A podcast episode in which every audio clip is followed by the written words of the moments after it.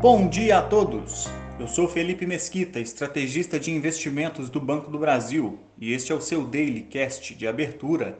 Hoje é terça-feira, dia 2 de agosto de 2022, e investidores repercutem resultados corporativos enquanto acompanham os desdobramentos geopolíticos envolvendo a ilha de Taiwan. Nos Estados Unidos, as bolsas recuaram após dados industriais globais registrarem uma trajetória de baixa. Os mercados futuros também operam no campo negativo, à espera de reuniões de representante americana a regiões na Ásia. Na agenda de hoje, sai o relatório de emprego de junho. As principais bolsas asiáticas fecharam em baixa, com o crescimento de tensões na região com a possibilidade de uma visita da presidente da Câmara dos Representantes dos Estados Unidos a Taiwan durante passagem pela região. Como a China considera a ilha de Taiwan como parte de seu território, não vê com bons olhos a visita, inclusive já emitindo declarações prometendo sérias consequências caso os Estados Unidos prossigam com o encontro.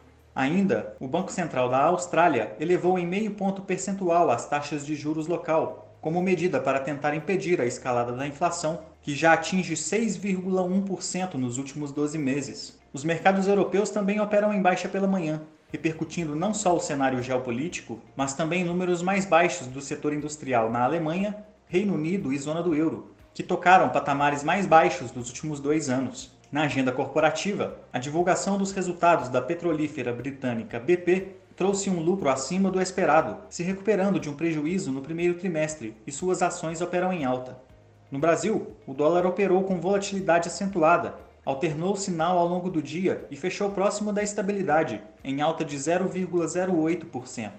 Já o Ibovespa interrompeu a sequência de três altas consecutivas, em linha com as quedas do petróleo e minério de ferro no mercado internacional, e fechou em baixa de 0,91%, ainda acima dos 102 mil pontos. Com exceção do vencimento de 2023, os demais vértices do DI apresentaram queda, com o janeiro de 2027 voltando a operar abaixo de 12,5%.